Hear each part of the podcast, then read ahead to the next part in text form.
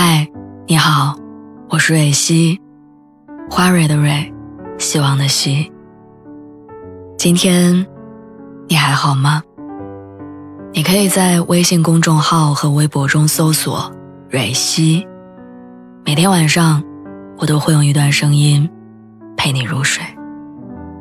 听完今天的故事，祝你晚安，做个好梦。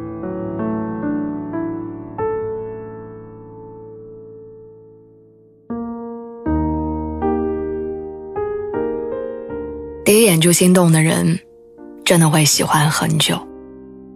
好像在那一瞬间，倾注了所有感情，以后的日子里，再也找不到当时的那种冲动。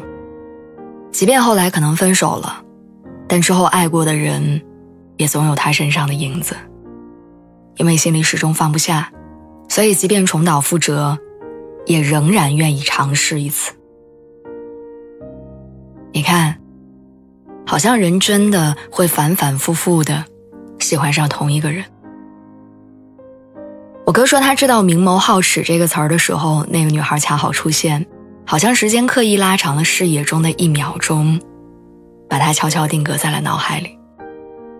而这一眼的心动，支撑他走过了最美好的年代，直到青春散场，他们的故事也宣告结局。女孩想回老家，我哥想北漂，他不愿意跟他挤在出租房里，而他也不想放弃还未实现的梦想。分手那天，我哥哭得很伤心，一个人拎着酒瓶在街上嘶吼着：“我也不想这样。”从那天开始，女孩成了他心中只能在午夜想起的白月光，他贪婪地霸占着。微弱的光亮，企图温暖自己整颗心脏。后来，他喜欢的每一个异性都带着那个姑娘的影子，明媚的笑容，透亮的双眸，或者仅仅是他们说过类似的话。就像人们常讲的那样，后来我爱的每个人都有你的影子。很多人可能并不知道。他的后半句话是：“不是我忘不掉你，我是从来都没有一刻想要真的放弃你。”背着这种情绪过日子真的很累，即使表面看起来风平浪静，心里也还是存在着硬疙瘩。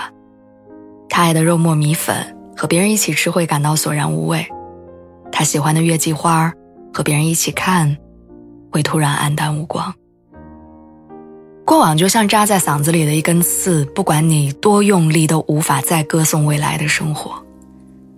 所以会有人陷在前任的阴影中，难以给自己一个新的开始；也有人干脆彻底关门，抗拒后来的人靠近。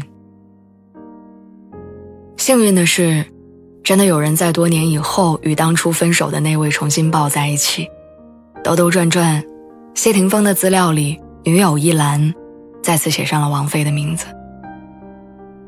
时隔二十年，大 S 终于嫁给了年少时爱过的那个人。和初恋相识的 N 年后，莫文蔚在他们相遇的地方举行了婚礼。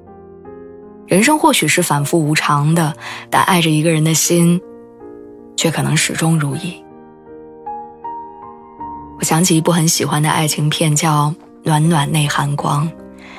分手之后，小娜为了忘记前男友乔尔，抹掉了和他相关的记忆。